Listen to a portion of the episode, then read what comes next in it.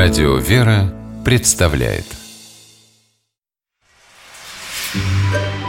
Ларец слов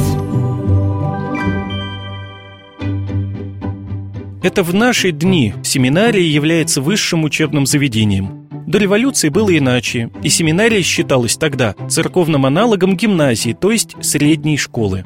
Как вы понимаете, там, где собрано много мальчишек от 7 до 17 лет, обязательно возникают стычки и драки. Во всяком случае, исследователь российского церковного образования Помиловский писал, что в дореволюционных семинариях тычки, швычки и плевки, зуботрещины, заушения были обычным делом.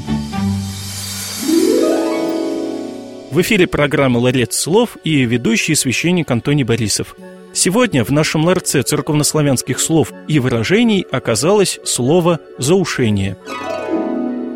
Церковнославянское слово «заушение» в языковом плане приходится родственникам уху. На практике заушение представляет собой удар в ухо или за ухо, то есть по затылку. Отсюда и заушение.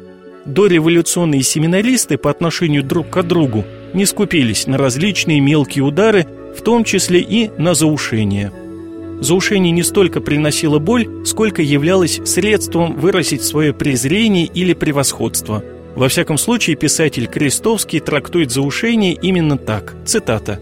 «Все способности, вся деятельность их оставались направленными на взаимное заушение и оплевание, то есть на унижение людей».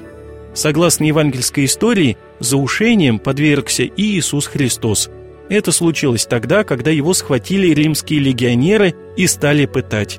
В Евангелии от Матфея читаем «Тогда плевали ему в лице и заушали его.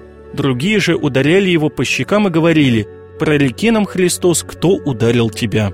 Вдоволь поиздевавшись над Спасителем, римские солдаты стали затем бить Христа плетьми. Итак, запомним, что в переводе на русский язык церковнославянское слово «заушение» означает «удар по голове». Ларец слов.